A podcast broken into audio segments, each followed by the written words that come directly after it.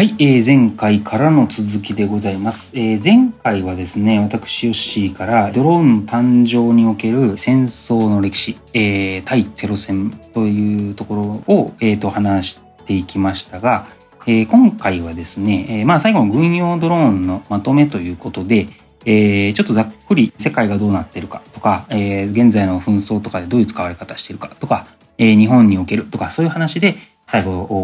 喋っていきたいと思います。で、えっ、と、現代の戦闘のところなんですけれども、まあ、えっ、と、今回ですね、あの、えっ、と、武装型のドローンのところに、えフォーカスを当てていきましたが、まあ、当然、他のにも、あの、ドローンのタイプとしては、その、任務とか形状とか、まあ、もう今や多種多様になりすぎて何が何だか分かんないというような感じになってきている状況ですが、えっと、武装のところにフォーカスしていくとですね、えー2020年時点ですが、えっと、17カ国がまあドローンを武装させて運用しているそうです。えー、なんか結構、はいなんとなく多い、多い多いね。多い多い多い多い17カ国が、まあ、武力としていわゆる攻撃用兵器としてドローンを運用しているというのが現状です。うん。で、えー100カ国以上があードローンを偵察やデータリンク目標捕捉用の軍事目的で使用していますと。うん。要はもうほ使ってない国はない軍はないってぐらいなレベルになってるかなって感じですね。うん。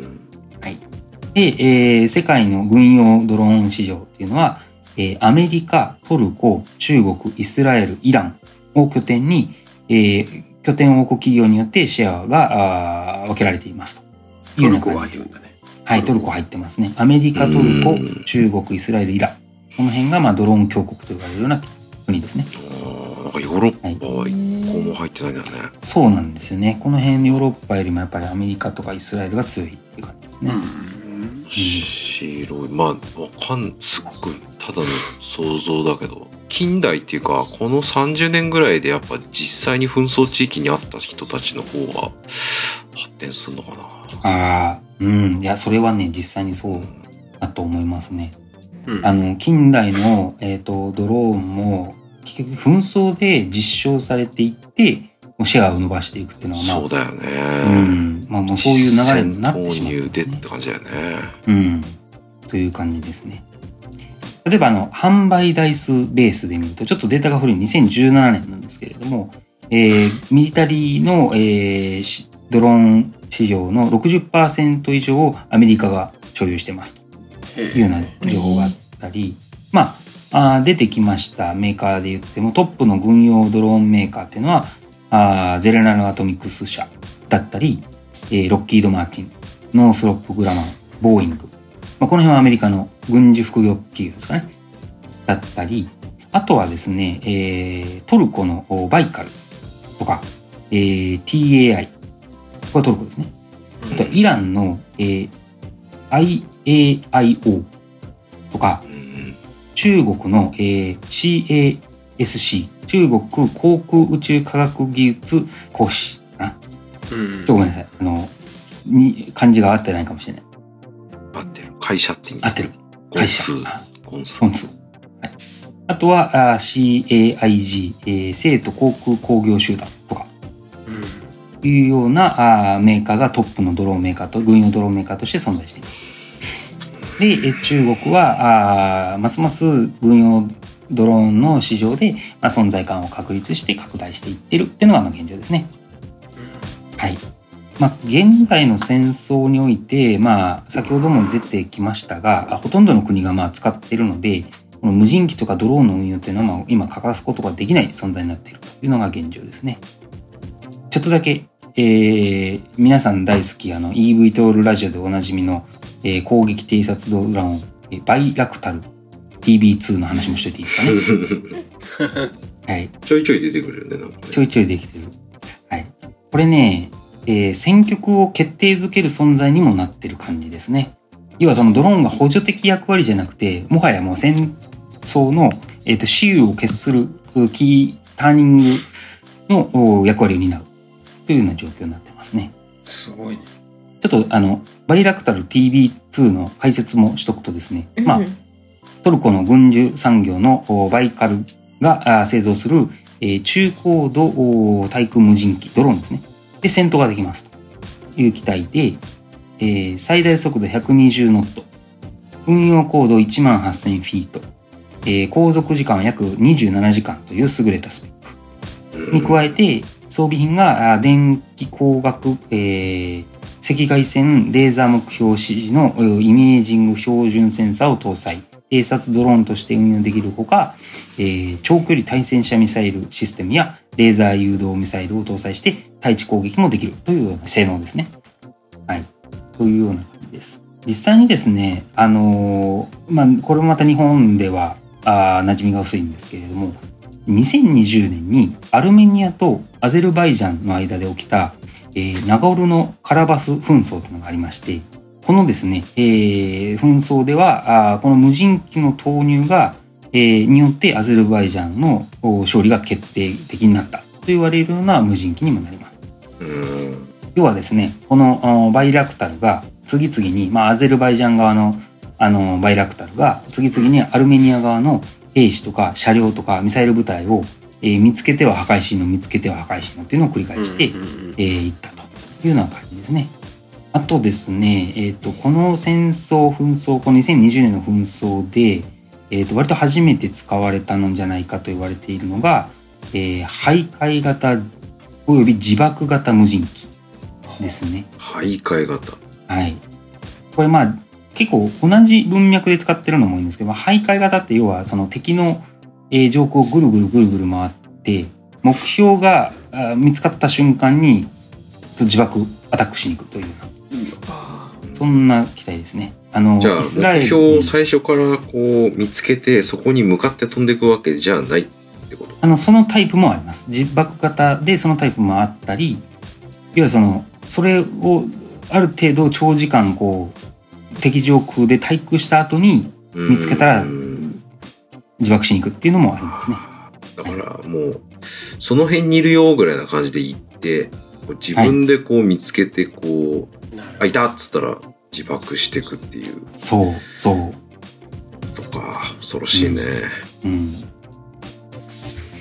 この辺はですね、あの、イスラエルのさっき何回も出てきてる IAI、イスラエルエアロスペースインダストリーズが開発したハーピーとかが、まあ、有名な機体になりますね。ちょっと可愛い名前だな、うんそう、ハーピー。ちなみにハーピー2はハロップっていうような名前だそうなんで。それもこうまあ、可愛いけどやることやるやるな、こいつら、みたいな感じですね。ちなみにですね、この世界ではこの自爆型のドローンを、えー、神風ドローンとか、うんうん、あの、スイサイドドローンとか、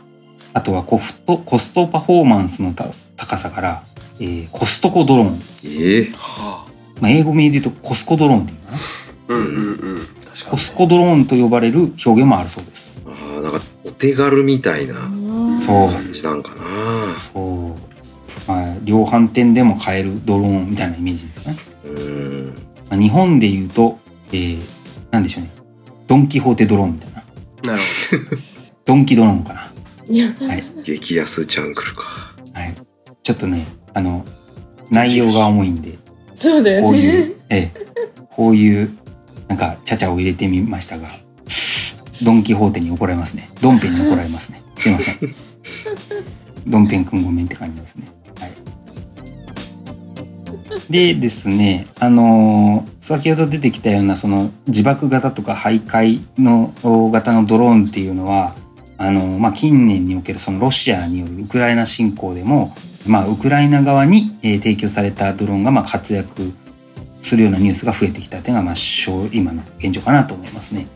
例えば、まあ、アメリカのベースのドローンでいうと、えースイッチブレードとかフェニックスゴーストとかなんじゃそらっていうドローンですけれども、まあ、そういうそれが、えーその徘徊型とか自爆型と言われるドローンです。うんただですねこの辺の運用っていうのはちょっと、まあ、よくまだよく分かってなくてですねうんこのまあ戦士研究という、まあ、戦争の研究によって有用性がまあ検証されていくのかなっていうのが現状だと思いますね。ただなんとなくちょっと複雑な気持ちになるんですけど、えっと、実証されてる兵器じゃなくてこういう、まあ、し割と新兵器を投入していくっていうのはなんかこうウクライナを実証地として利用しているような感じもしてですねああなるほどねなかなかちょっとこう複雑だなという感じはしますね。まあ、実践投入、まあ、実践で検証する機会は限られるからね。そうですね。で無人機っていうのは本当に実践と,、えー、と開発のフィードバックをかなり回してきたじところもあるのでまあ仕方いかた致し方ないんですけれどもっていう感じがしますね。はい。まあ最後に、えー日本と、まあ、周辺国、まあ、中国ですけれども、えーその辺の無人機の話をして終わろうかと思いますが日本の周辺でもですねあの無人航空機による活動っていうのはかなり活発化しているような状況ですね。例えば防衛省の発表ベースでいくと日本海の海域でもあの、まあ、中国と思われる無人機がよく確認されています。例えば2013年の1月でいうと、えー中国軍の、えー WZ7 偵察型無人機1機が沖縄本島と宮古島の間を抜け東シナ海と太平洋を往復したとえいうのニュースが出てたりえしますね。まあこの WZ7 偵察型無人機は、えー、と大型無人機のさっきも出てきたこのグローバルホークに外見とか、まあ、高高度運用とかは、まあ、似ていると言われているような機体ですね。うん。それから、えっ、と、中国、えっ、と、2023年8月、最近ですね、2023年の8月には、偵察型、中国軍の偵察型無人機えー BZK005 が東シナ海から飛来、与那国島と台湾の間を通過して太平洋に至り、台湾東の太平洋を飛行した後反転し、えー戻っていったとい。いうような記述もありますね。うんこの BZK005 は、まあ、スカウトとプレデターを足して2で割ったような機体だったりします。はい。まあ、というようなのが周辺国の情報で、えー実際に日本自自身も、えー、とこの、えー無人機に対する投資、まあ、防衛予算で投資は行ってましてそれがまあ令和5年度に発行されたような、えー、と防衛白書にも書かれてるんですけれども、まあ、5年で1兆円っていう予算があー割かれています。で、まあ、どういう、えー運用を目的としているかというと、えー人的損耗を極限にすす、まあ、あのなるべく減らす任務にえー遂行するために2027年までに、えー国内外の既存の無人機 UAV、UGV などのアセットを早期に取得して、えー無人装備の実践的な運用を強化しますと。でその後おおむね10年後までに無人アセットを用いた戦い方を具体化し我が国の地理的特性を踏まえて、えー開発を行い AI などを用いて複数の無人アセットを同時制御する能力などを整備しますいうような書かれ方になってますね。まあ、スウォームとかそういうのも入ってくるんだと思います。周軍制御技術とかですね。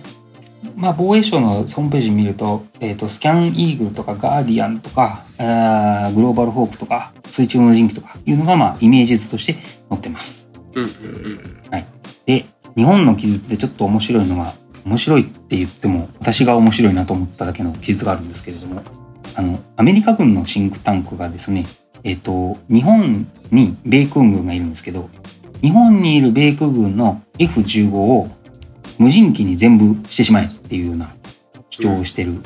のがあってですね、これはですね、あの沖縄に戦闘機を、えー配備し続けると空軍の負担が増えるので戦争になったら中国は何百発もミサイルで、えー滑走路とか燃料とかいわゆる既存施設を破壊するだろうと。なので、えー、と滑走路に依存しない無人機を配備するべきだみたいなのをえ書かれてます。はい、これ具体的にはあの XQ58 っていう、えー今運用実証中の機体で、えー F35 の半分ぐらいの大きさでロケットモーターでローンチさせてあのなんかカタパルトとは言わないんですけどそのちょっと発射台みたいなところをローンチさせうんうんうん。てパラシュートで回収するような機体ですけれども、まあ、こういうのを、えー米軍もおそのうち配備するんじゃないかとか。うん。そういう議論に今なっていますというのが現状ですね。はい。うんあこのカタパルトが置いてあるのは沖縄とかじゃなく？そうこれはまだ、えー、と XQ58 なんでまだその実戦には投入されてないんですけれども、うんうんまあ、段階的にはこういうその滑走路がいらない機体無人機とかを投入していくべきだっていうのは表現になってますね。うん。うん。はいはい。あそうはい。まあ、あと安いのでうーん。という感じですかね。でう、んあとは、まあ、中国のお状況もおさらっとだけ、えー話しとくとですね、中国はですね、まあ、1960年代からあー無人機の、えー技術開発、軍用技術開発が始まっているというような書かれ方がしています。うん。で、えっ、と、まあ、さらっさらっとだけ言うと、えっ、と、例えば、えっ、と、近年で言うと、お中国航天科学技術集団講師、えーさっき出てきた CASC ですけども、えっ、と、アヤドル虹と書いて、あの、チャイホンシリーズ。チャイホンシリーズを完成させて、まあ、アメリカで言うとプレデターにほぼ近いような機体だったり、あとは、えっ、と、ステルス性のある、えー無人機ですね。なんていうの利権っていうのかね。あの利益の利に、の剣士の剣で利権を、まあ、作ってたり、とか、あとは、えっ、と、さっき出てきたあー BZK えーシリーズだったり、というようなドローンの運用が中国ではまあなされているというのが、あの、報道ベースで発表されてますね。うんただです。ただですね、あの、正直ドローンの性能とか運用っていうのはもう現代でも多分進化が続いているので、正確な情報っていうのはあまりわかりません。うん今この瞬間のねはい。本当の実力ってのは分かんないよねうん。はい。という状況ですし、中国では Google が使えないので、そこそこよくわかりません。という感じですかね。まああんまり想像はしたくないんですけれども、他のドローンと同じようにこう実践を通じて初めてこう検証されていくっていうような流れになっていくのかもしれません。うんはい。なんかねロシアに流れたりとかもすんのかなね、ちょっとそれは本当にあり得る話かなっていう感じはしますけどね。まあ、えっ、と、アフガニスタン以降ですけれども、まあ、世界はこう、火力をドローンにつけてしまってから、えー攻撃型が出てきの、それから徘徊型、そして自爆型みたいなのがうん主流になってきましたので、まあ、この辺の考察とか是非とかは、まあ、えー聞いてる方々にお任せして、丸投げして、私の会は終了しようと思います。うん。投げた。投げた というところですかね。うんはいやっぱ標的から始まってうん。写真を撮って持ち帰ってくるになって今度は可視光じゃないものを見たりとか今度はリアルタイム性動画をリアルタイムで送るとかうんう。ん。バイラクタルは戦地の情報を動画だけじゃなくてリアルタイムにこう送ってきます、でそれと連携してリアルタイムで他の軍装備品が連携して動きますとかってやってうん。で結局はもうドローンそのものが攻撃をするようになっていったりとか、まあ、空中給油したりとかさらにはうんまあ普通他の有人機と連携したりとかどんどんどんどんこう機能が拡充されてってる感じでしたね。そうですね。うん。うんあの、本編では触れませんでしたが、あとはその、いわゆるその判断のところ、うん。今が人間のやってる判断のところとかが、その AI の進化とかでどうなってくるかとか、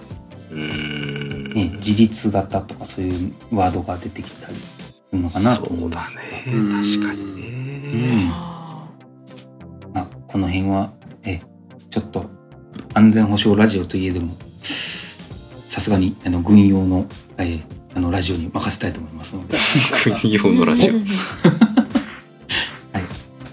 というところで、え、もう EV トールに戻ろうぜって感じですね。忘れてたう。ん EV トルラジオだった、それは。これって積んでるエンジンはいいじゃないってことですね？全然いいじゃないですね。全然いいじゃ全然うるさい感じですか？全然うるさいと思いますね。うんああ。まあね、その、うんえっと、ちょろっと出てきたスイッチブレードとかはもしかしたらいいのかな？ちょっとわかんないんですけど、うんあのーまあ、基本いいじゃないのがほとんどうんうんですね。うんうんやっぱ航続距離が優位性になってるもんね。う。うんん。ですね。リーダーのね。人間が乗ってたらね、そのパイロットの体力とかね、そういうのもあるから、40時間連続飛行とかできないからね、そこも無人機の優位性だよね。確かにそうですね。確かはい。というところですかね。うんはい。じゃあ、えー本編の方はこれで終わりまして、えーじゃあエンディングですかね。エうんンディングの方に移りたいと思います。皆さんお疲れ様でした。ありがとうございました。ありがとうごに。ざいました。ありがとうございました。